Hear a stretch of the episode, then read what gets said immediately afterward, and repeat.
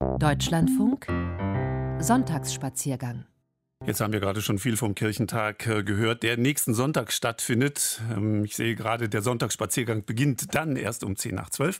Das ist gut und richtig so. Umso voller ist er heute. Wir haben ein bisschen das Programm ähm, umgestellt. Wir bringen Ihnen die Welt äh, wieder ein wenig nach Hause, wenn Sie möchten. Andreas Stopp ist am äh, Mikrofon. Es werden sich im Verlauf der Sendung zwei Kolleginnen melden, die Sie aus unserer internationalen Gesprächsrunde kennen. Christiana Coletti, die Italienerin aus Orvieto äh, sie ist dort äh, in einem Ort, von dem viele sagen, es ist der schönste Ort Italiens. Sie wird uns ein wenig darüber erzählen. Und äh, Marianti Milona, unsere griechische Kollegin, befindet sich auf Kreta und sie wird uns dort von kretischen Leckerbissen berichten. In Bosnien sind wir unterwegs, graben dort Pyramiden aus. Seien Sie gespannt, eine Familienreise in Portugal auch auf dem Programm. All dies im Sonntagsspaziergang mit den Reisenotizen aus Deutschland und der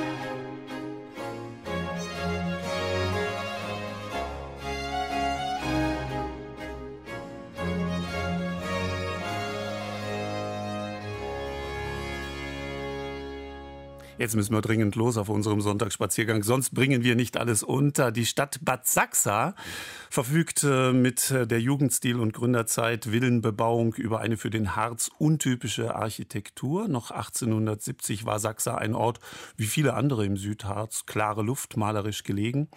Durch verschiedene Umstände gelang es Sachsa, sich innerhalb weniger Jahre zu Bad Sachsa zu mausern und zu einem mondänen Kurort zu werden, in dem zahlreiche wohlhabende und einflussreiche Persönlichkeiten reisten, die sich dort dann auch um der schlechten Luft und vor allem dem Lärm aus den Großstädten zu entfliehen, luxuriöse Bäderarchitektur, Sommerfrischen bauten.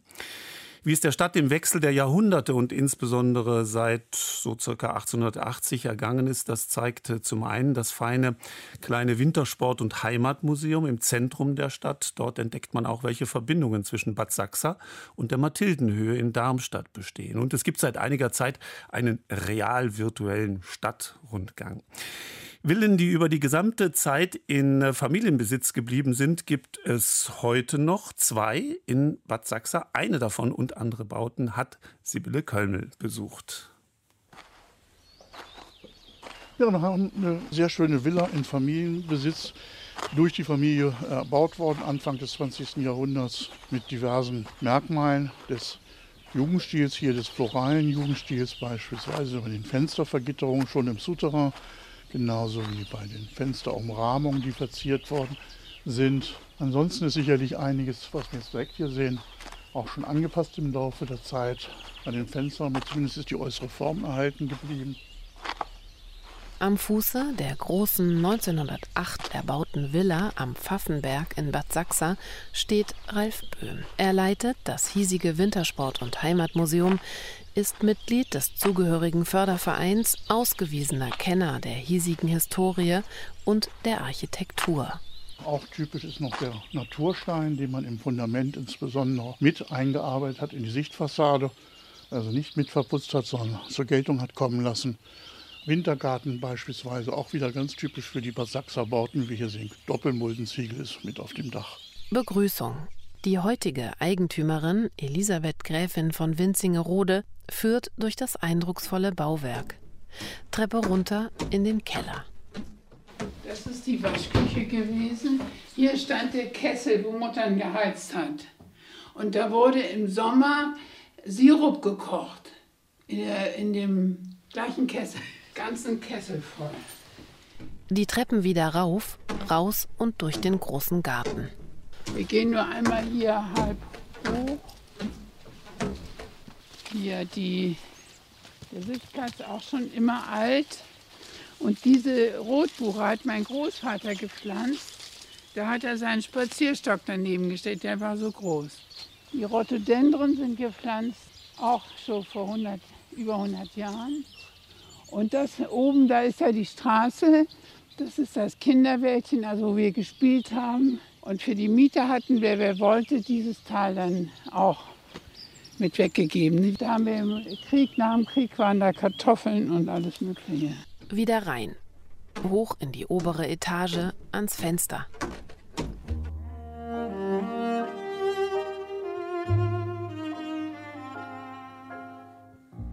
Dass Sie mal den Blick sehen, das sind die Sachsensteine unten, das ist ja der Bahnhof. Ne? Da ist die Bahnlinie, die hat man ja weggelegt wegen dem Rauch damals. Das war ja ein Luftkurort. Drei Kilometer ist es weg. Und da ist diese wunderschöne Sachs, die Sachsensteine, wo die Sachsenburg ist und der Name Sachsa ja herkommt. Elisabeth Gräfin von Winzingerode erzählt von der eigenen Familiengeschichte. Die Villa wurde einst eigens für ihre Urgroßmutter Marie erbaut, als diese nach dem Tod ihres Mannes den Familien- und Adelssitz Burg Bodenstein in Winzingerode verlassen und zu ihrer Freundin nach Bad Sachsa ziehen wollte. Ein Einfamilienhaus mit neun Zimmern, damals konzipiert für drei Personen, nämlich die Urgroßmutter, die wohnte hier unten mit Salon, Schlafzimmer, Veranda, da, da, da. Hier oben wohnten ihre beiden, die hatte neun Kinder. Zwei Mädchen waren nicht verheiratet, die sagten, wir möchten mit ihr mitkommen. Dann wurde die obere Etage für die beiden Töchter, nämlich wo wir sitzen, war ein Schlafzimmer und das Gästezimmer, was ich Ihnen noch zeige, war das Schlafzimmer der anderen Schwester. So. Dieses kleine Zimmer, wo ich schon als Kind geschlafen habe, war für die Wirtschafterin. Die Wirtschafterin kam mit von der Burg Bodenstein hierher, hat den ganzen Wirtschaftskram gemacht. Die Wirtschaftsräume sind alle im Souterrain. Die Küche, Waschküche, Speisekammer und Kohlenkeller. Erbaut wurden diese und über 20 weitere Villen hier in Bad Sachsa von Otto Kaiser. 1870 in Halle an der Saale geboren, war er damals Architekt und Baumeister in einer Person. Auf dem Tisch vor Elisabeth Gräfin von Winzingerode liegen zahlreiche alte handschriftliche Aufzeichnungen. Also Herr Kaiser war ja am Bodenstein auf unserer Burg bei der Marie, um zu hören, was sie für ein Haus will. Und kam dann zurück und hat diesen äh, Kostenvoranschlag gemacht zum Bau einer Villa für Frau Gräfin von Winzingerode. Hier Titel Erd- und Maurerarbeiten. Jetzt muss ich mal, das muss ich ja nur suchen. Estrich, Beton, Titel Dachdeckerarbeit. Wir haben noch die Originalziegeln, da ist noch keine geändert. Minutiös, präzise und handschriftlich mit Tinte aufgelistet, jeder einzelne Posten und wie viel Goldmark damals was gekostet hat. Jede Türklinke, jede Fenstergriff, was das Einzelteil kostet, was es so und wie viel Stück. 18.000 Goldmark. Für alles. Mit Zaun und Pfosten und Grube, war ja eine Sickergrube, ging hier vorne in den Garten. Die haben wir dann immer einmal im Jahr ausgenommen. Und dann sagte mein Onkel, der ja war Gärtner, heute ist der Tag, jauchzet, frohlocket. 1943 kommen Elisabeth Gräfin von Winzingerode, ihre Mutter und ihr Bruder nach Bad Sachsa nach dem Tod des Vaters im Krieg. Die Mutter bleibt und Elisabeth Gräfin von Winzingerode und der Bruder kehren nach ihrer Pensionierung in den Familienbesitz zurück. Um die besondere und dichte Jugendstil- und Gründerzeit-Villenbebauung der Harzstadt zu zeigen, haben Ralf Böhm vom Museum sowie der Bad Sachser Verein Ideen-Auffangstation Informationstafeln vor historisch interessanten Gebäuden angebracht und diese mit QR-Codes und einer Website des Heimatmuseums verbunden. Entstanden ist so ein real virtueller Rundgang, der immer weiter wachsen soll. Und so soll jedes Haus, eine, welches von Bedeutung ist und mitmachen möchte, eine solche Tafel bekommen, die nicht ausschließlich geschichtliche Daten hat, sondern eigentlich auch von dem Leben der Häuser erzählen soll. Geschichten aus den Häusern, die da mal erlebt worden sind, sollen ein bisschen übertragen werden. Eine dieser von insgesamt 15 Tafeln steht vor einer ebenso prachtvollen Jugendstilvilla im Westen von Bad Sachsa, auch Hanglage. Mit Türmchen, mit Wintergarten, mit Sichtfachwerk. Die Villa gehört heute Dorota Schmidt, Mitglied im Verein Ideenauffangstation, und ihrem Mann. Die beiden sanieren das Haus detailgetreu und von Grund auf. Überwältigen die alten Fenster mit Bleiverglasung und das hölzerne Treppenhaus.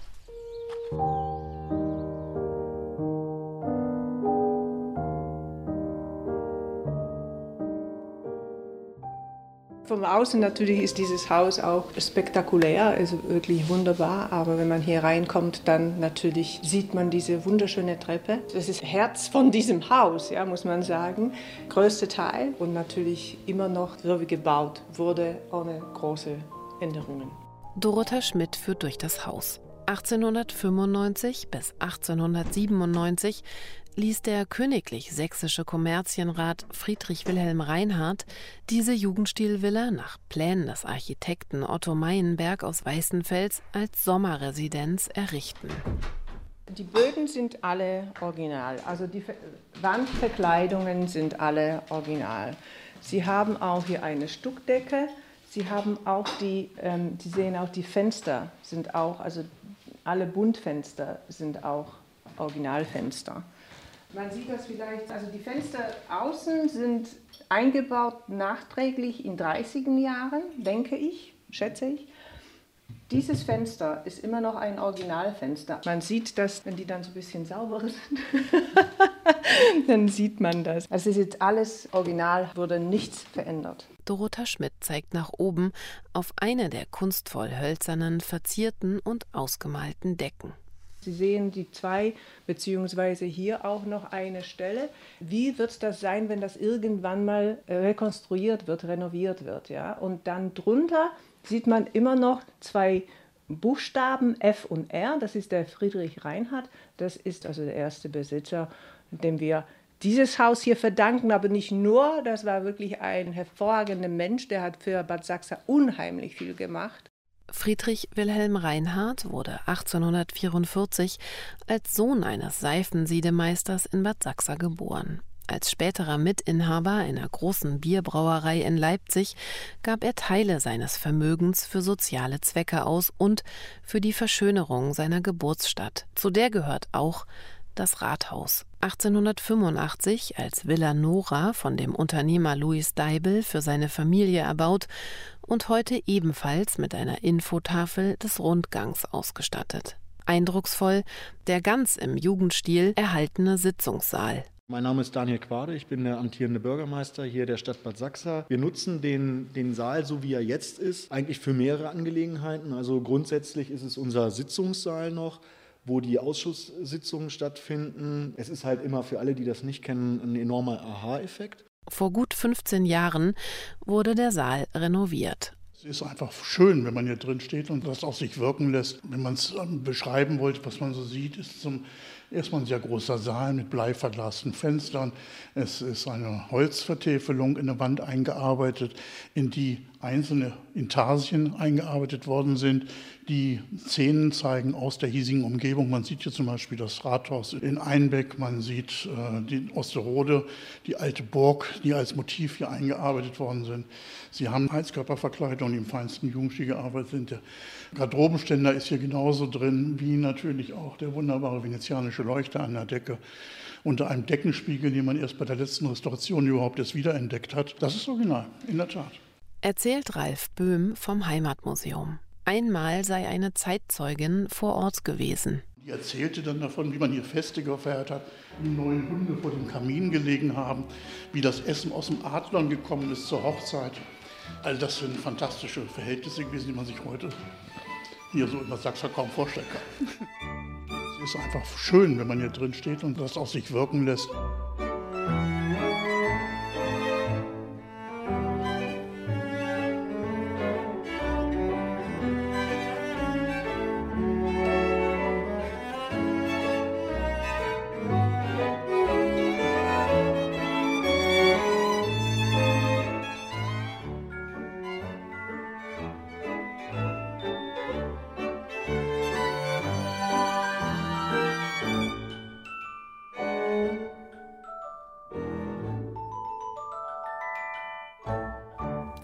Sibylle Kölmel aus Bad Sachsa. Vielen Dank.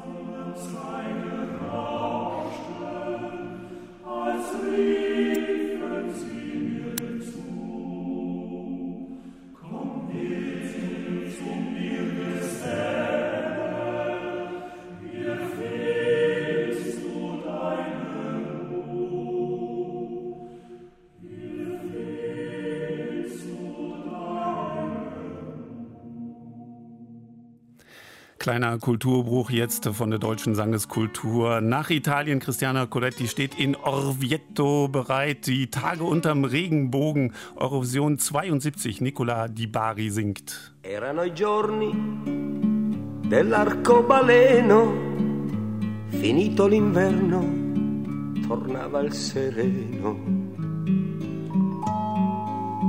E tu con negli occhi la luna e le stelle sentivi una mano sfiorar la tua pelle.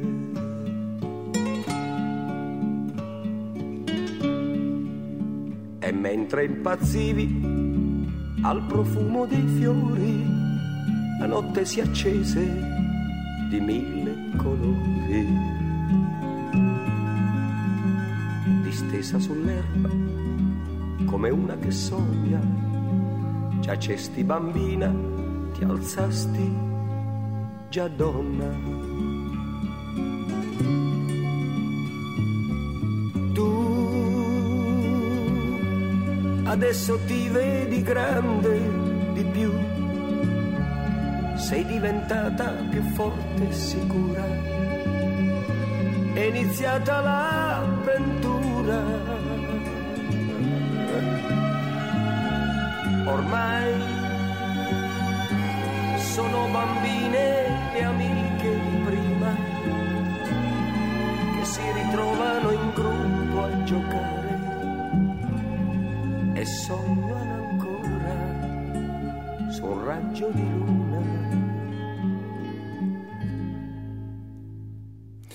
Christiana Coletti in Orvieto, ich habe es schon verraten und äh, ich weiß aber auch, Sie träumen von dieser Stadt, von diesem Ort, wenn Sie in Deutschland sind, richtig? Genau, buongiorno erstmal. Ja, ich träume von Orvieto immer, wenn ich in Deutschland bin. Ich kenne die Stadt sehr gut seit meiner Kindheit. Ich stamme ja aus Umbrien, aus Perugia. Und Orvieto ist eine Stadt, die mich immer wieder berührt und überrascht, wenn ich hierher herkomme, auch wenn ich sie so kenne. Allein bei der Anfahrt, wenn man ankommt, äh, die Stadt, die Altstadt, liegt auf einem Felsenplateau aus, aus äh, Tuffstein. Deswegen kann man sich vorstellen, eine circa 300 Meter hohe Felswand und darauf erhebt sich wie eine Krone die Altstadt. Das ist schon der erste Moment, wo ich sage, oh, ist das schön. Und das ist die erste große Freude. Dann die andere Freude, wenn man dann geparkt hat, falls man mit dem Auto ist, kommt, lauft man durch die äh, kleinen Gassen der Stadt und kommt durch die letzte Ecke auf den Platz, wo der Dom ist und dann eine Erscheinung. Es ist wunderschön. Man kann sich nicht vorstellen, dass es auf diesem breiten, weiten Platz, relativ weiten Platz, äh, dieser leuchtende Dom ist wie ein Juwel, das vom Himmel gefallen ist. Man denkt, woher kommt das? Und man begreift sofort, dass man Jahrhunderte der Kunstgeschichte gesammelt an einem Ort vor sich hat. Und das ist ein unglaubliches Gefühl. Jetzt gerade stehe ich in der Sonne vor der Fassade des Doms und die ist zum dahin schmelzen. Wunderschön, nicht nur wegen der Sonne. Ja, da, da, da nimmt es äh, nicht Wunder, dass Sie, Christiana ähm, Coletti, äh, promovierte Historikerin, sich gerade diesen Ort ähm, anschauen und immer wieder anschauen, denn der hat kulturhistorisch einiges zu bieten. Wir hören im Hintergrund, es sind viele Leute um Sie herum auf diesem Domvorplatz. Ja, ja, ja, es gibt einige Touristen, ich freue mich, aber das ist noch sehr angenehm und überschaubar. Das ist jetzt äh, nicht zu voll. Es mhm. ist einfach lebendig. Ganz schön. Erzählen Sie uns ein wenig von, von diesem Dom und von der ja. Fassade, der ja unglaublich ja, genau. aufragt. Das ist, das ist mein, mein, Traum. Also man muss sich vorstellen, die Kirche ist ungefähr 50 Meter hoch ungefähr. Drumherum sind kleinere Häuser, die ziemlich bescheiden wirken im Vergleich zu der Kirche. Und die Fassade ist wirklich ein Meisterwerk, äh, realisiert durch mehrere Jahrhunderte, aber sehr harmonisch. Man sieht die Linien, die durch die Elemente, architektonische Elemente gezeichnet werden, horizontale und vertikale, die bilden so ein harmonisches Gesamtbild. Und äh, das diese Harmonie macht mich schon glücklich. Es überträgt sich auf den Geist, emotional würde ich sagen. Und dann die Elemente wie die Portale, sind drei Portale, die Reliefs, die Loggia, die Rosette, die Statuen und so weiter und so fort, die Säulen, die sind alle plastisch und im Vergleich zu den, weil es gibt Mosaiken auf der Fassade, die sind flach natürlich, die bilden so einen Kontrast, das das Ganze sehr dynamisch macht. Und das Schönste ist, dass die Mosaiken goldene Elemente haben. Jetzt kommt die Sonne gerade rüber und dann glänzt die Kirche rosafarbig wie die Steine, die sie bauen. Und äh, die goldenen Elemente glänzen wunderbar. Das ist ein unglaubliches Blick. Und wenn ich näher komme, kann ich die Details sehen. Es gibt drei, vier Säulen mit äh, Reliefs und die erzählen die ganze Geschichte der Menschheit nach christlicher Sicht natürlich. Von ja, natürlich. Und die beginnen ja schon sehr früh. Christiana Coletti im Sonntagsspaziergang. Ja, bei Adam und Eva. Christiana Coletti, ich erinnere nur unsere Hörerinnen und Hörer noch mal dran, die live aus äh, Orvieto berichtet in äh, Umbrien, weil Sie gerade gesagt haben, es beginnt schon sehr früh bei Adam und Eva. Eine Szene ist besonders interessant, die des jüngsten Gerichts. Genau, und da ist es, finde ich, sehr toll, wie die armen kleinen Menschen, die leiden, die zur Hölle verurteilt sind, äh, sind viel mehr, als die ins Paradies kommen, alle zusammen schreien. Äh, es ist so eine realistische, dramatische Szene, alle nackt äh, mit einem Gesicht äh, sozusagen verzerrt in einem Schrei. Man hat das Gefühl, sie schreien zu hören. Das ist natürlich sehr qualvoll, was ich sehe und sehr dramatisch das Hässliche ist im Mittelpunkt in dieser Darstellung. Aber ich finde das so intensiv, dass es mir besser gefällt, diese Inszenierung, als da oben, wo die Guten und die Braven ins Paradies kommen. Ich wäre bestimmt so unter den Letzten da. Na, daran können wir zweifeln. ja. Aber das Thema ähm, wiederholt sich innerhalb der Kirche und das ist da wirklich ein Wow-Effekt. In der Kapelle di San Brizio oder Neue Kapelle auch genannt, gibt es Fresken von Beato Angelico und Luca Signorelli. Beato Angelico hatte den Auftrag gekriegt Mitte des 15. Jahrhunderts. Er arbeitete in Rom damals kam gerne im Sommer nach Umbrien, weil es ein bisschen frischer, um der Hitze in Rom zu entgehen. Aber nachdem er arbeitete und fertigte vor allem seine Werkstatt äh, einige Teile der Kapelle, aber dann ging er nicht weiter. Jahre später, Jahrzehnte später hat man einen Ersatz gefunden, Luca Signorelli. Und was für ein Ersatz? Er hat unglaubliche Fresken drin gemalt und die eben jüngste Gericht, die ganze Geschichte, das ist alles so theatralisch und man sieht die Körper der Menschen, die damals war die Malerei studierte und die Zeichnung studierten den Menschenkörper und die Bewegung des Körpers. Und hier kann man wunderbar betrachten, wie, wie weit sie waren. Signorelli hat so wirklich wie Theaterszenen, kann man und Tanz oder Tanz. Es ist einfach äh, hinreißend. Während Beato Angelico eher auf die Details achtete, er war ein Dominikaner und hatte auch eine mystische Komponente in seiner Kunst und deswegen, auch wenn es ein Fresko war, der einige Meter über den Kopf hängt, achtete er auf die Details. Signorelli war eher auf den Eindruck auf den Menschen, auf den Betrachter äh, fixiert sozusagen. Christiana Coletti, Sie würden, Sie würden locker unsere Nachrichten sprengen. Ich weiß, wenn man eine Italienerin oh, reden lässt, äh, dann gibt Sagen Sie uns gerade ganz kurz noch, warum werden Sie jetzt gleich nach unserem Gespräch in die Hände klatschen? Ich werde in die Hände klatschen, weil der Signorelli hat sich selbst gemalt am linken Rad, äh, Rand eines, einer Szene, steht da wie ein Regisseur, der auf den Applaus wartet und ich werde hingehen und ihm einen Applaus gönnen und sagen, bravo, danke, toll, dass du das gemacht hast. Und wir sagen bravo und grazie und danke, dass Sie das gemacht haben, Christiana Coletti, die vor dem grandiosen, vor der prächtigen gotischen äh, Fassade des äh, Domes in äh, Oviedo steht. Sie hat uns von dort berichtet. Ganz, ganz herzlichen Dank. Einen schönen Kaffee jetzt trinken und in die Hände klatschen. Sanremo Festival 1969, da waren Sie wahrscheinlich noch gar nicht geboren. La Pioggia, der Regen. Ich hoffe, es regnet natürlich nicht. Giola Cinquetti singt für Sie als Dank. Grazie Christiana nach ähm, Orvieto.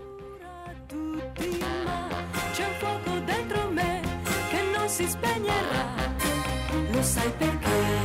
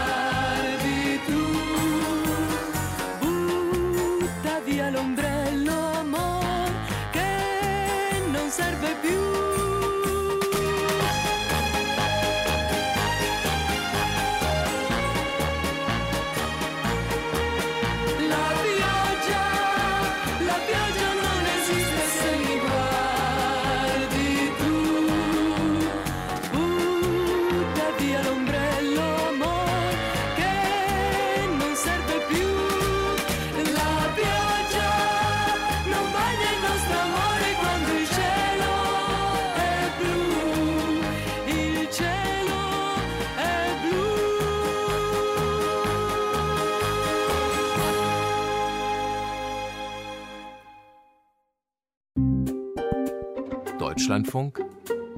Sonntagsspaziergang Zweiter Teil unserer Reisenotizen. Nochmals herzlich äh, willkommen. Andreas Stopp ist weiter am Mikrofon. Wir waren ja gerade schon in äh, Bad Sachsa im Harz und äh, haben uns aus Orvieto in Umbrien berichten lassen. Jetzt geht es gleich nach Portugal auf eine Kajakfahrt auf dem Rio Douro. Wir lassen aber zunächst, na, zu Wort kann man nicht sagen, zu Harfe kommen. Einen Harfenisten aus Paraguay mit einer fröhlichen Tanzmelodie. Rio Confuso heißt das Stück und es spielt für uns für Sie hier im Sonntagsspaziergang Sixto Corbalan.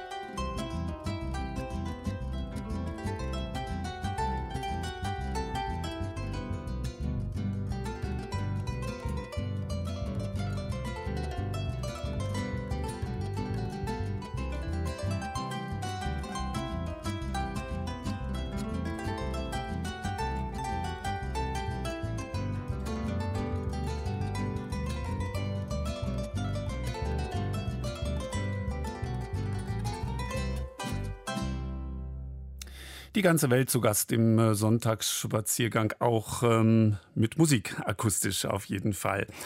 Der Rio Douro im Norden Portugals ist in äh, Deutschland bei uns eigentlich kaum bekannt. Ähm, dabei ist das äh, Tal des Douro dreifaches Weltkulturerbe der UNESCO, ein Nationalpark mit prähistorischen Felszeichnungen am Oberlauf, dann die terrassierten Hänge im Weinbaugebiet am Unterlauf und die Altstadt Porto an der Mündung mit ihren verwinkelten Gassen, in denen sich Häuser mit feuerroten Schindeldächern eng aneinander schmiegen. Kollege Tom Noga hat all das bereist mit Kajak und mit Frau und Kind. Super hier, echt super hier. Super ist es hier in der Tat. Allein das Farbenspiel des Wassers. Türkis an den seichten Stellen, dunkelblau, fast schwarz an den Tiefen. Dann die Felswände. Senkrecht ragen sie in den Himmel, ein paar hundert Meter hoch. Und über allem kreist ein Raubvogel. Abutre? Ist das ein Adler oder ein Geier? Wenn du vom Land wärst wie ich, wüsstest du's. Ein Geier natürlich. Adler sind viel kleiner. Maria breitet die Arme aus. So groß sind die Schwingen dieses Geiers. Dieser Vogel ist riesig. Maria ist meine Freundin, eine Brasilianerin. Jonas, mein Sohn, ein Halbbrasilianer. Wir reisen als Familie, als Patchwork-Familie. Auf dem Rio Douro von der spanisch-portugiesischen Grenze bis zur Mündung in den Atlantik bei Porto, der Hafenstadt im Norden Portugals. Mit dabei Ricardo Caetano, ein Freund. Er ist Reiseführer von Beruf, kommt aus der Region und kennt sie wie kein zweiter. Wir sind sehr stolz, dass dieses Tal zweifaches Weltkulturerbe der UNESCO ist. Mit dem Weinanbaugebiet am Unterlauf des Douro und dem Nationalpark Coa. Aber noch paddeln wir entlang der Grenze. Am linken Ufer Spanien, der Nationalpark Arebes del Duero, wie der Fluss auf Spanisch heißt. Am rechten der portugiesische Nationalpark, Douro Internacional.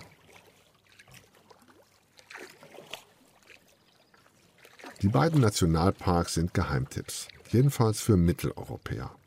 Ideal für Wanderer, Kletterer und Kajakfahrer. Ähnlich dem berühmten Gorge du Verdun in Südfrankreich. Die Felsformationen am Douro sind weniger spektakulär, die Steinwände weniger steil und die Schlucht ist nicht so eng und wildromantisch. Dafür ist es hier nahezu menschenleer. Gemächlich schlängelt sich der Douro durch eine Granitlandschaft. Auf den Hochebenen an beiden Ufern Felder, auf denen Pferde und Rinder grasen. Und Olivenhaine. Dazwischen ragen vereinzelt Kirchtürme hervor, rechteckig und sandsteinfarben. Die Dörfer sind klein, mit ein paar hundert, wenn es hochkommt, an die tausend Einwohnern. Nós aqui acabamos por ter um clima, já, um clima mais eh, mediterrâneo. Das Klima hier ist extrem. Wir sagen scherzhaft, neun Monate Inverno, also Winter, und drei Monate Inferno. Die Winter sind kalt, zwar selten unter 0 Grad, aber durch den Wind auf den Plateaus sehr unangenehm und die restlichen Monate sind die Hölle, weil die Temperaturen locker auf 45 Grad steigen können.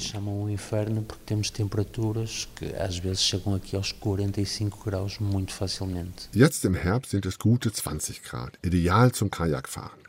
Hinter jeder Biegung des Doro ein neuer atemberaubender Anblick auf bizarre Felsformationen, auf rauschende Wasserfälle, auf Steilhänge, in die sich Ginsterbüsche krallen. Nach einer weiteren Biegung mündet ein Nebenfluss in den Douro, der Chor. Mitte der 1990er Jahre wurde am Oberlauf des Koa eine Staumauer gebaut. Dadurch ist der Wasserspiegel am Unterlauf abgefallen und man hat an den Felsen Gravuren entdeckt, die zwischen 11.000 und 30.000 Jahre alt sind. Seit 1996 ist das Tal des Koa ein archäologischer Park. Seit 1998 Weltkulturerbe der Menschheit. Wir treffen Antonio Teixeira. Er ist Archäologe und von Anfang an dabei, seit der Park eröffnet wurde. Ich gehöre schon zum Inventar. Antonio wirft ein Boot mit Außenbordmotor an und steuert es in den Rio Coa. Zur Auswahl hätte auch ein Elektroboot gestanden. Aber es ist groß und nicht ebenwendig. Um die Felsmalereien richtig zu sehen, muss man nah ran. Das geht nur mit einem kleinen Boot.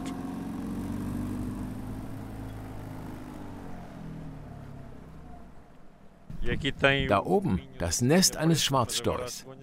Jetzt im Winterhalbjahr sind sie in wärmere Gefilde gezogen, nach Nordafrika. Sie bauen sich ihre Nester immer in vier, fünf Metern Höhe und sie kehren immer wieder dorthin zurück. Guck mal, da oben, was ist das da, Jonas? Äh, da auf diesem vorderen Felsen hier, da ist doch so Gestrüpp drauf. Was ist das, meinst du? Meinst du das Weiße? Ja. Ein Nest. Genau.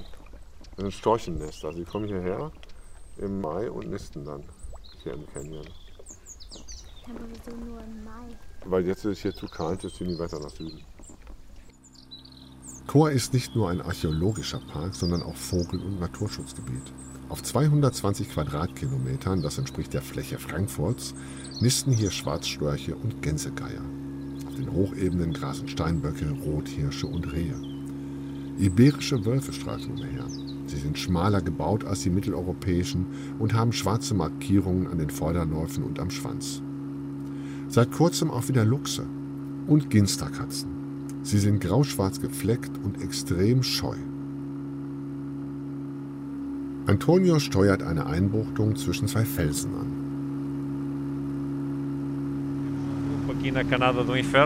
Das ist die Canada do Inferno. Canada heißt kleine Schlucht und Inferno, weil es hier sehr tief ist und im Sommer extrem heiß wird, über 45 Grad im Schatten.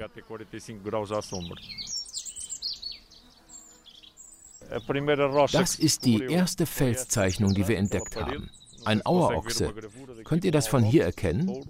Hier die Hörner und das ist der Kopf. Er blickt nach links. Mit einem Laserpointer zeichnet Antonio die Konturen des Stiers nach. Ich sehe es. Da sind noch mehr, aber wir müssen näher ran, um sie zu sehen. Auf diese Entfernung ist es schwierig. Der Auerochse ist riesig, zweimal drei Meter groß. Teils wurden die Konturen weitergeführt. Erneut fährt Antonio mit dem Laserpointer über die Linien.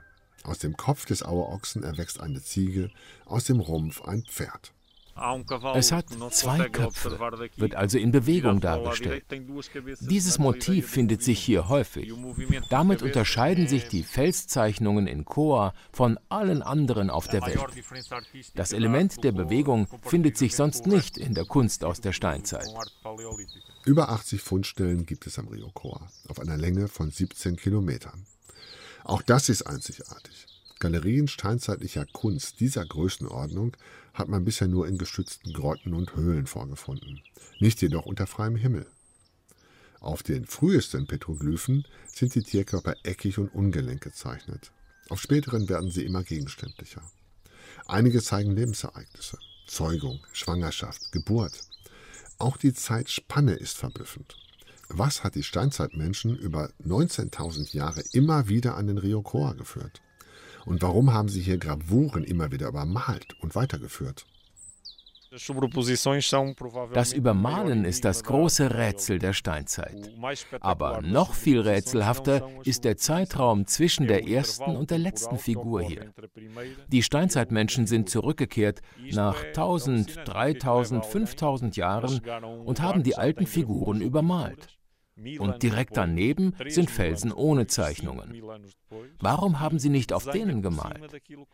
Die Felsen mit den Gravuren müssen ihnen also wichtig gewesen sein. Vielleicht haben sie ihnen etwas Magisches zugeschrieben, vielleicht eine religiöse Bedeutung, vielleicht haben sie die Felsen als Altare genutzt. Oder sie haben mit den Gravuren ihr Territorium abgesteckt. Das ist das Problem mit der Vorgeschichte. Wir werden es nie wissen. Andererseits hat das auch etwas Schönes. Man kann an die Hypothese glauben, die einem am besten gefällt.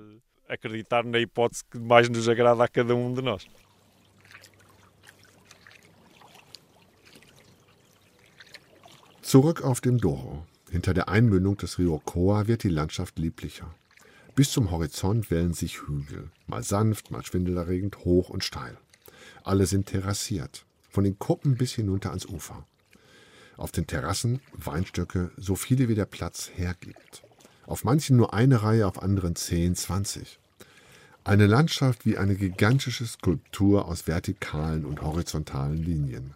Überirdisch schön. Der Schriftsteller Miguel Torga hat den Doro mal als geologisches Gedicht bezeichnet. Diese beiden Worte drücken perfekt aus, was wir gerade sehen.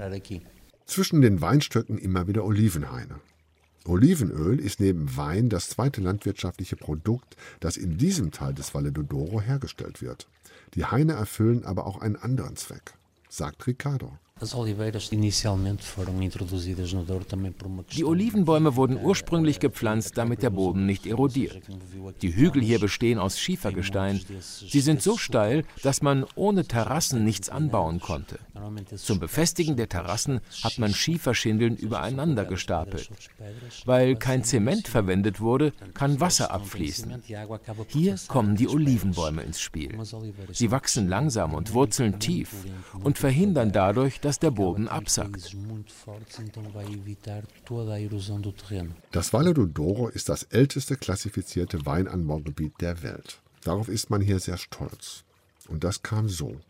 Nach einem Handelskrieg zwischen Frankreich und Großbritannien Ende des 17. Jahrhunderts schnellten die Preise für den auf der Insel beliebten Bordeaux in die Höhe.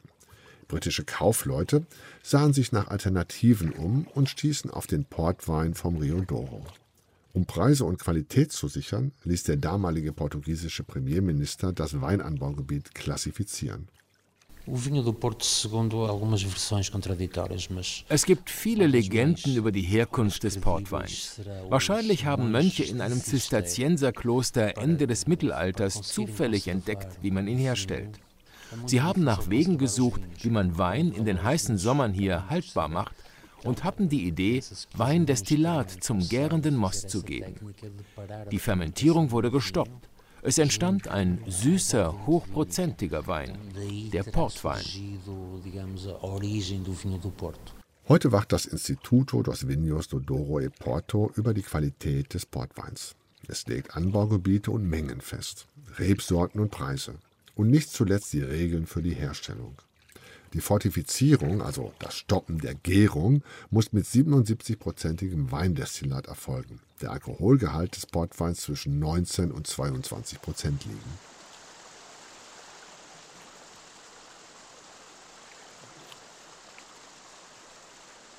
Am Unterlauf des Douro säumen vereinzelte Dörfer die Ufer, Kirche, ein paar Häuser, mehr nicht. Dazwischen bimmelt eine Bahn. Sie verbindet Porto mit Pocinho nahe der spanischen Grenze. Auf den Hügeln hoch oben thronen immer wieder strahlend weiß getünchte Landhäuser. Manche groß und herrschaftlich mit Türmen und Erkern, die meisten schlicht. Das sind die Quintas, sagt Ricardo.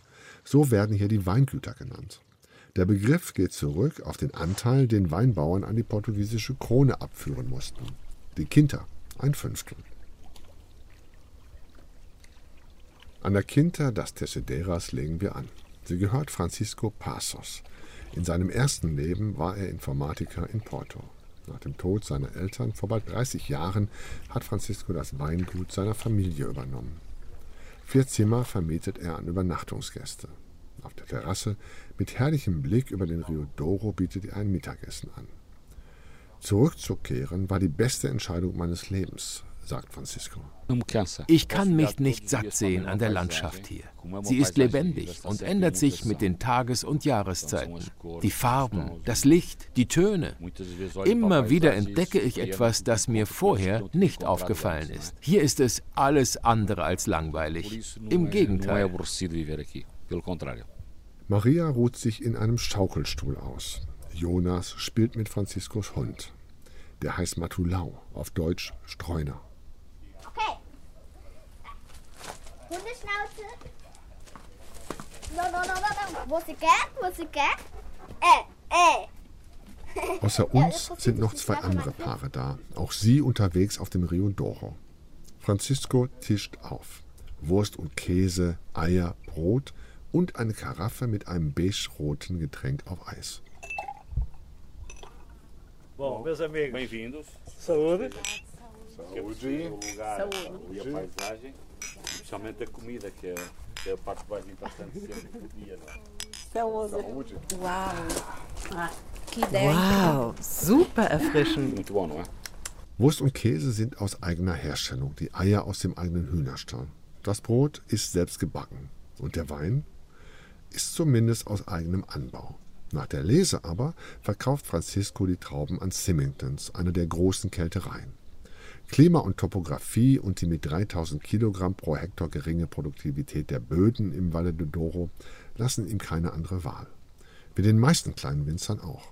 Zum Vergleich, im Anbaugebiet des Vigno Verde, eines Massenweins, bescheren die Rebstöcke den Winzern den drei- bis vierfachen Ertrag. Joana Pinto und ihr Bruder Antonio in der Quinta Massanita gehen einen anderen Weg.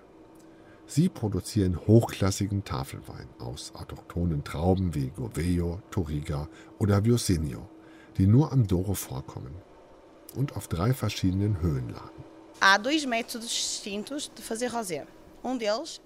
Es gibt im. Wesentlichen zwei Methoden, Rosé herzustellen. Zum einen die roten Trauben unzerkleinert abzupressen und wie Weißwein ohne Schale zu vergären. Oder sie in den Gärbehälter für Rotwein zu geben. So machen wir es. Nach ein bis zwei Tagen setzt sich unten eine helle Flüssigkeit ab. Daraus machen wir Rosé. Diese Methode hat zwei Vorteile. Unser Rosé ist farblich vielschichtiger und unser Rotwein kräftiger, weil mehr Schalen und damit mehr Farbstoffe im Gärbehälter verbleiben. 20 Weine produziert Massanita. Weiße, rote und Rosé. Bei den Weißweinen experimentiert Joanna gerne mit Mischungen verschiedener Rebsorten und schafft so Geschmackssensationen voller Fruchtaromen, Würze und Kraft.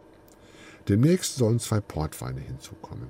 Ein Ruby, in der Flasche gereift und mit kräftigem Aroma, und ein im Fass gereifter, fruchtiger Tawny.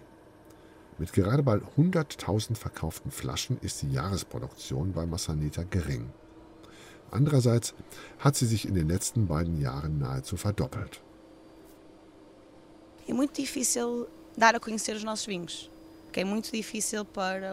Noch ist es schwer für Ausländer, unsere Weine kennenzulernen, uns überhaupt wahrzunehmen. Aber das ändert sich gerade.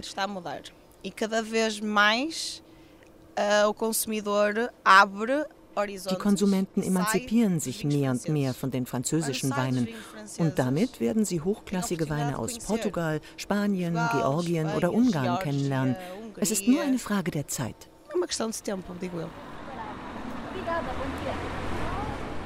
Porto, das Ende unserer Reise. Fast das Ende. Wir bummeln durch die engen Gassen von Arribera, der Altstadt. Auch sie ist Weltkulturerbe und durch Foss Velja, das ehemalige Hafenviertel mit seinen schicken Hotels und Restaurants. Am nördlichen Ufer des Rio Douro die Lagerhäuser der großen Portweinkältereien. Grahams, Taylors, Sandemann. Von hier sind es nur noch ein paar hundert Meter, dann mündet der Rio Douro in den Atlantik.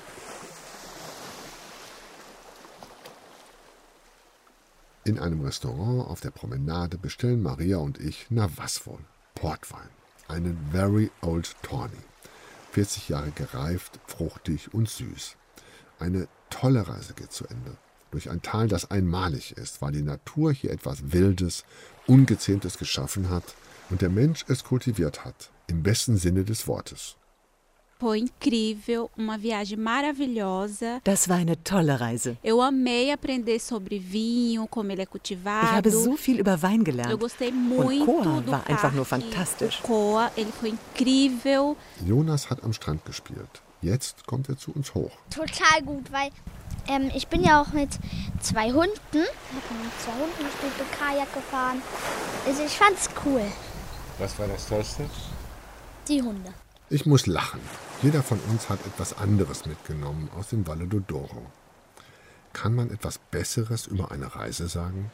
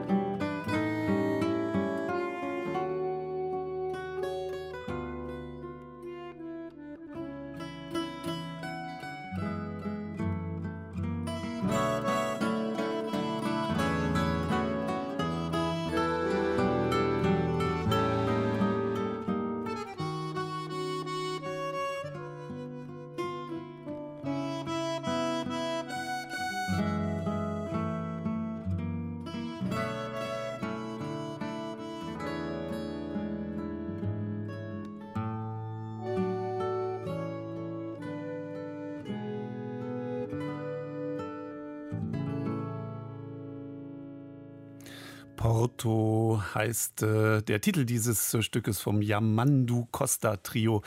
Das ist ein junges portugiesisches äh, Trio. Bandonion und Gitarre haben Sie gehört. Marianti Milona lebt in Thessaloniki und erzählt uns, Sie haben sicherlich äh, schon von ihr gehört, sie erzählt uns von dort die Geschichten ihrer Heimat. Und heute, Marianti, wo stecken Sie gerade? Hallo Andreas, ähm, ich bin gerade auf Kreta also ganz im Süden Griechenlands und bin jetzt schon seit ähm, ein paar Wochen hier unterwegs, weil ich wegen eines Buches eines kulinarischen Führers recherchiere. Ich war jetzt die letzten Tage im Westen der Insel, bin etwas äh, im Süden noch äh, unterwegs gewesen und jetzt gerade bin ich wieder im Norden an der Küste und fahre dann heute weiter Richtung Osten. Wie kann man sich zurzeit die Atmosphäre, das, das, das Wetter, die Temperaturen dort äh, vorstellen auf Kreta? ganz angenehm. Ähm, äh, es sind angenehme 20, 23 Grad. Zwischendurch regnet es sogar ein bisschen. Das finden die Leute hier ziemlich ungewöhnlich für die Jahreszeit. Aber es ist ein wunderbares Erlebnis, durch diese verschiedenen Naturzonen zu fahren, über Berg und Tal und dann wieder hoch. Und man sieht sogar, was ich jetzt schon länger nicht so in dieser Pracht erlebt habe, äh, eine, eine riesige Anzahl, ganze Haine voll blühender Olivenbäume. Und das ist wirklich eine Augenweide, wenn man das so direkt vor der Nase hat. Mhm. Jetzt haben Sie gerade gesagt, dass Sie dort ähm, auf Kreta recherchieren für einen kulinarischen Reiseführer, so glaube ich, nannten Sie es gerade. Kulinarischer Reiseführer, warum gerade Kreta? Ja, ähm, das ist eine berechtigte Frage. Aber auf der anderen Seite müssen Sie berücksichtigen, wir haben die größte Insel äh, mit Kreta in, in, Griechenland. Und es ist eine Insel, die wirklich auf Traditionen zählt, auch im kulinarischen.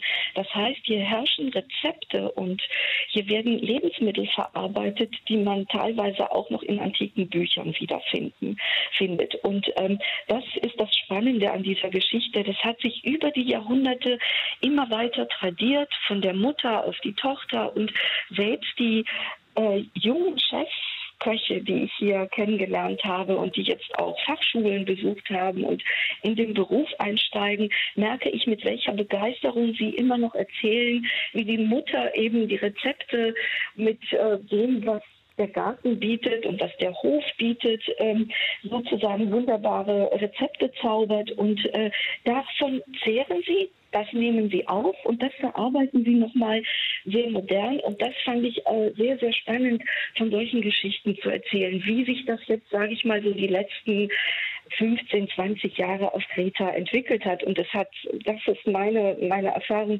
also in eine Richtung entwickelt, die wirklich erlebenswert ist. Das ist interessant. Ihre Recherche bringt Sie da natürlich dann mit den Menschen äh, zusammen, wahrscheinlich auch mit den älteren Generationen, die Ihnen noch von den alten Rezepten berichten können.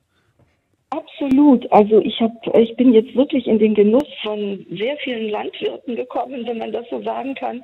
Ich habe mit Imkern gesprochen, ich habe Ziegenhirten getroffen, ich habe Käseproduzenten, ähm, durfte ich bei der Arbeit na, ähm, äh, über die Schultern schauen sozusagen ähm, und äh, sogar in der Weinkultur ist in den letzten Jahren sehr viel passiert. Und ich bin sehr angenehm überrascht, mit welcher Fähigkeit die Kreter sozusagen diese alten Traditionen in ihrer Esskultur noch immer nach vorne tragen und mit welcher Begeisterung sie davon erzählen.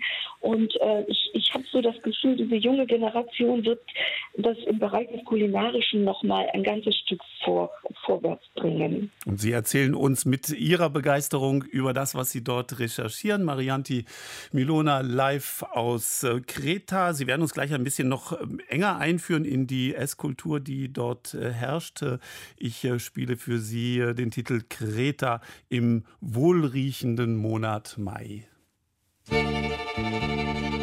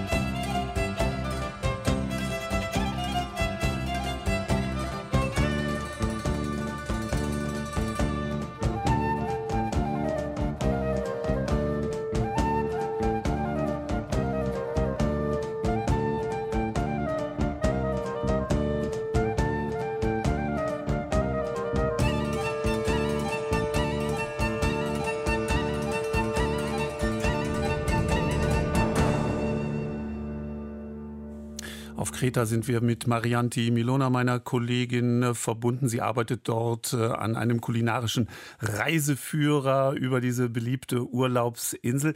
Ähm, Kreta ist ja eine riesengroße Insel. Ähm, Frau Milona, gibt es Unterschiede eigentlich in den Regionen von Kreta? Ja, absolut. Und das ist sogar historisch äh, zurück äh, erforscht worden. Also an der Westküste äh, gibt es ganz andere Meeresfrüchte. Meeresalgen werden dort zum Beispiel gegessen. Äh, Im Binnenland äh, gibt es natürlich äh, das Ziegenfleisch und das Lammfleisch. Da hat man mit Fisch, mit Fisch nicht so viel am Hut. Und im Norden variieren, je nachdem, wo man gerade ist, eben dann natürlich auch die Fische. Und das Spannende daran ist, finde ich, dass die, ähm, dass je nachdem, wo man ist, eben, ähm, wenn äh, ein bestimmter Fisch nicht vorhanden ist, dann ist der auch nicht zu bestellen. Der wird nicht irgendwie herbeigezaubert. Auch äh, das Gemüse, das nicht gerade jahreszeitenmäßig im Garten wächst, das gibt es dann eben nicht. Darauf muss dann eben verzichtet werden. Und das finde ich so erfahrenswert und erlebenswert, dass die, diese alten Traditionen, die Kreta, dass die so fest an dieser Zeit also Jahreszeit ähm, bedingten Lebensmittelführung halten. Und ähm, da, da wird alles frisch zubereitet, ganz viel Olivenöl. Es findet hier im Moment auch ein, ein riesengroßer Kongress statt, wo Wissenschaftler aus der ganzen Welt da sind, um sich über das Olivenöl nochmal zu unterhalten und neueste Studien zu verbreiten. Also da passiert unglaublich viel. Und äh, das ist wirklich auch sehr schön, das nochmal so festzuhalten und darüber zu erzählen, aber eben auch persönlich zu erzählen und nicht nur aus, wie man das so aus wissenschaftlichen Büchern kennt. Hm. Mhm. Das ist ja das Schöne, dass über das Essen dann auch die Menschen zusammenkommen und Lebensart, Lebensfreude, Eigenarten äh, der Insel ähm, dann in Übereinstimmung gebracht werden mit dem, was auf dem Speisezettel da steht. Wir werden, wenn Ihr Speiseführer dann fertig ist, werden wir den also dann uns zu Gemüte führen. Vielleicht noch zum Schluss unseres ähm, Gespräches. Ähm, Sie haben uns erzählt, die Temperaturen sind sehr angenehm zurzeit bei Ihnen da auf äh, Kreta, aber es hat kürzlich einen Sturm gegeben, wie bei uns in Deutschland. Ja, genau. Ich war an der Südküste, das war vor zwei Tagen und da hat es derart gestürmt, dass wirklich nichts mehr möglich war. Also man hatte das Gefühl, die, die Welt geht unter. Also die Klimaveränderungen äh, machen sich hier auch bemerkbar. Trotzdem hat man dann so als Reisejournalistin äh, sehr wunderbare, also kann wunderbare Erlebnisse haben. Da fuhren auf einmal zwei riesige Fischkutter in einen kleinen Hafen hinein, wo ich gerade war, unverhofft. Und ich stand gerade am Hafen und man kam ins Gespräch. Es stellte sich heraus, es sind Sizilianer, die gerade äh, in äh, europäischen Gewässern zwar gefischt haben, aber dann nicht weiter zurückfahren konnten äh, auf ihre Insel. Also kamen sie hier und man kam, man hat sich mit Füßen unterhalten. Auf einmal zauberten sie einen, einen riesigen Schwertfisch und, und Fisch heraus und sagten, das ist jetzt für dich. Und das war ein riesiges Erlebnis, weil ich habe sie dann wirklich eingeladen in die nächste Taverne. Das war eine ganz einfache ähm, Dorftaverne und äh, da wurde gemeinsam gekocht, gegessen und wie gesagt, obwohl wir, ich ganz wenig Italienisch kann, sie ganz wenig Griechisch, auf einmal kamen die Einheimischen hinzu. Also es war ein, ein unglaubliches Erlebnis und das ist das, was ich auch ein bisschen vermitteln möchte mit meiner Arbeit, dass über das Essen eben dieses Kulturübergreifende möglich ist. Auf einmal ist die Sprache gar nicht mehr so wichtig, sondern das gemeinsame Schmecken und äh, äh, das gemeinsame äh, sich herantasten an, an Gerüchen, an, an, an Kräutern, an Lebensmitteln, an, an allem, was so die Küche, die einfache Küche herzaubert. Und das, das war für mich mal wieder so eine Bestätigung, wie wichtig eine Esskultur ist und was man alles darüber vermitteln kann. Marianti Milona, Sie haben uns schon einiges vermittelt über die Esskultur. Vielen herzlichen Dank, auch wenn die Tonqualität jetzt nicht ganz so berauschend ist, wie das Essen gut ist und optimal ist. Danke, dass Sie uns ein wenig eingeführt haben in die kretische Esskultur. Alles Gute dort äh, weiterhin. Viele Grüße nach Kreta. Wir spielen Ihnen ein äh, traditionelles Lied von der Insel Karpathos. Öffne die Tür, so heißt es.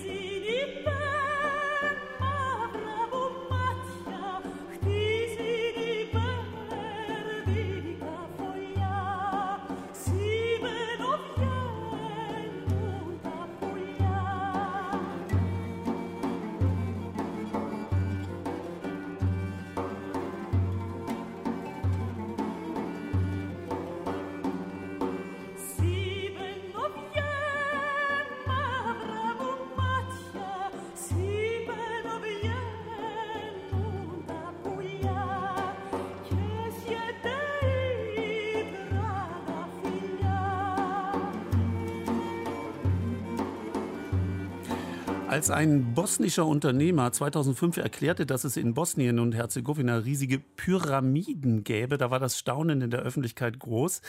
Viele geologische, archäologische Experten sind äh, von den Thesen eines gewissen Semir Osmanagic nicht überzeugt. Auch die örtlichen Behörden sehen das Engagement dieses Mannes mit gemischten Gefühlen, lassen ihn allerdings in gewissen Rahmen gewähren. Schließlich ähm, hat seine Heimatstadt etwa 30 Kilometer nördlich von Sarajevo gelegen, Viskovo, seit der Entdeckung der Pyramiden nun eine Attraktion, die Hunderttausende Besucher aus aller Welt anzieht. Äh, sie besichtigen die Ausgrabungen, einen groß angelegten Park und ein mysteriöses Tunnelsystem. Und das hat sich mein Kollege Jan Tenninger, Tengeler natürlich auch angesehen. Uh, we are located at the northern side of the Bosnian Pyramid of the Sun, the largest and oldest pyramid of the world.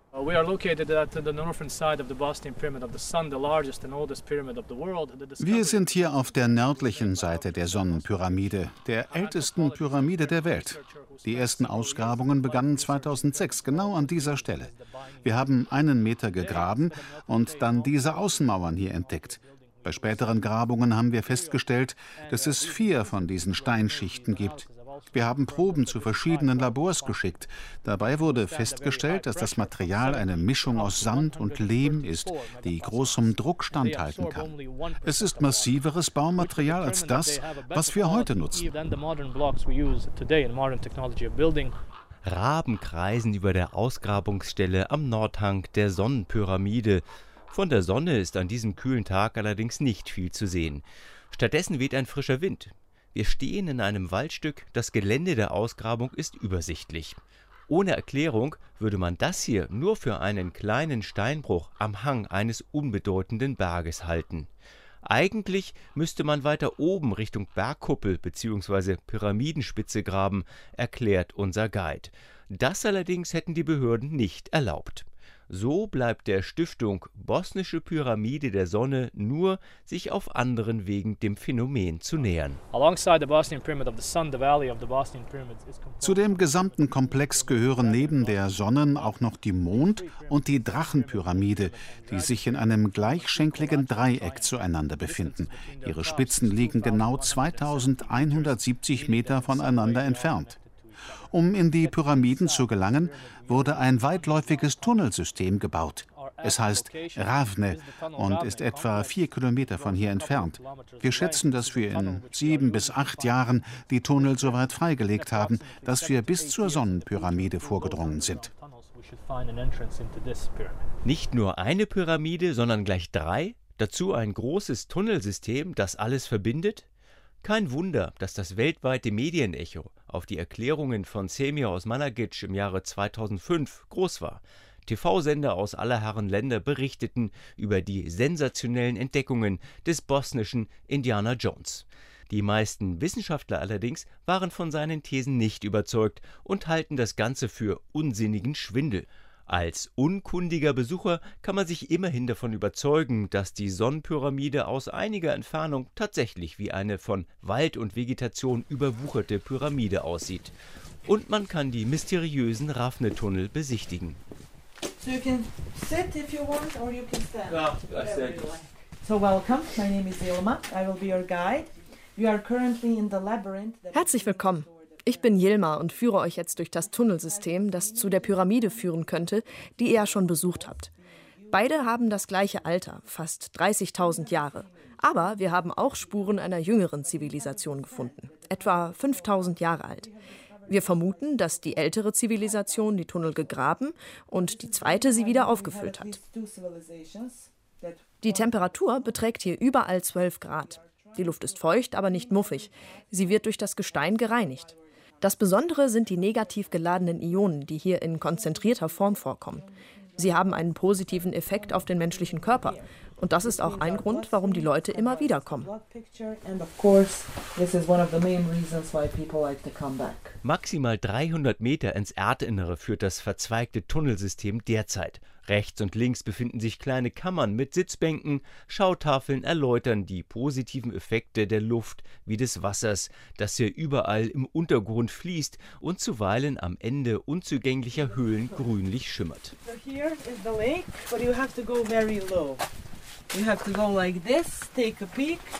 Zu den weiteren Attraktionen in den Tunneln zählen große Steinblöcke, denen ebenfalls positive Effekte für die Gesundheit nachgesagt werden, auf denen aber auch Schriftzeichen entdeckt wurden.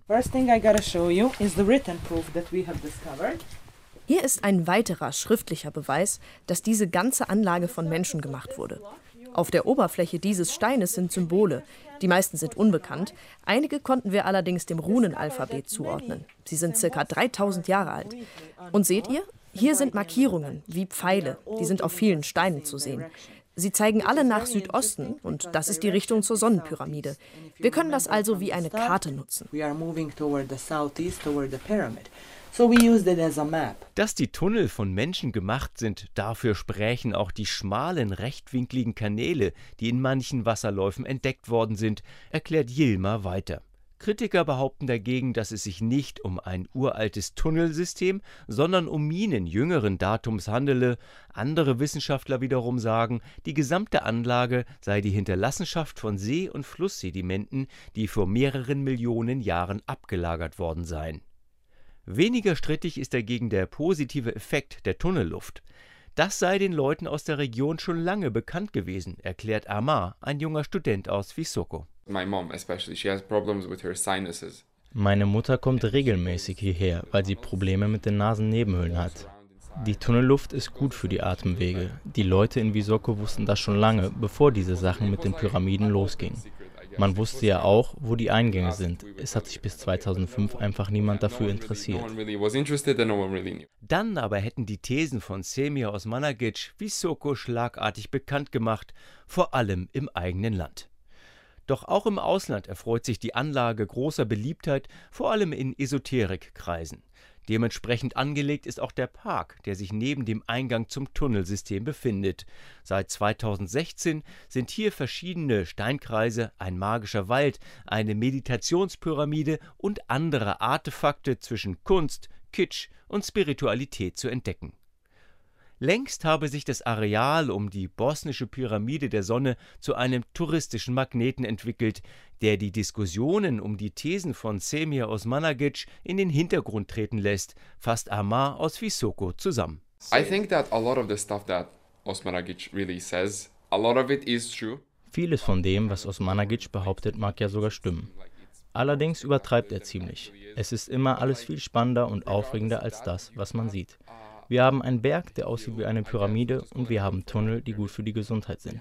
Eigentlich ist das doch schon spektakulär genug, oder? Dass der Mann so viel Zeit und Geld in die ganze Sache steckt, zeigt allerdings, dass er wirklich überzeugt ist. Und sein Marketing ist auch nicht schlecht. Er hat ja quasi aus dem Nichts einiges auf die Beine gestellt. Das muss man ihm lassen. But to be fair, he did a good job doing that. Jan Tengeler berichtete aus Visoko über die Pyramide der Sonne. Nächsten Sonntag beginnen wir unseren Spaziergang erst um 10 nach 12. Wir besuchen dann die älteste reformierte Kirche Deutschlands. Äh, die ist zu finden in Alpen am Niederrhein. Wir machen eine Kreuzfahrt durch die kanadische Arktis und äh, begehen einen Familientag auf Schloss Moritzburg ähm, in Dresden. Also, das war der Sonntagsspaziergang für heute. Andreas Stopp grüßt aus Köln.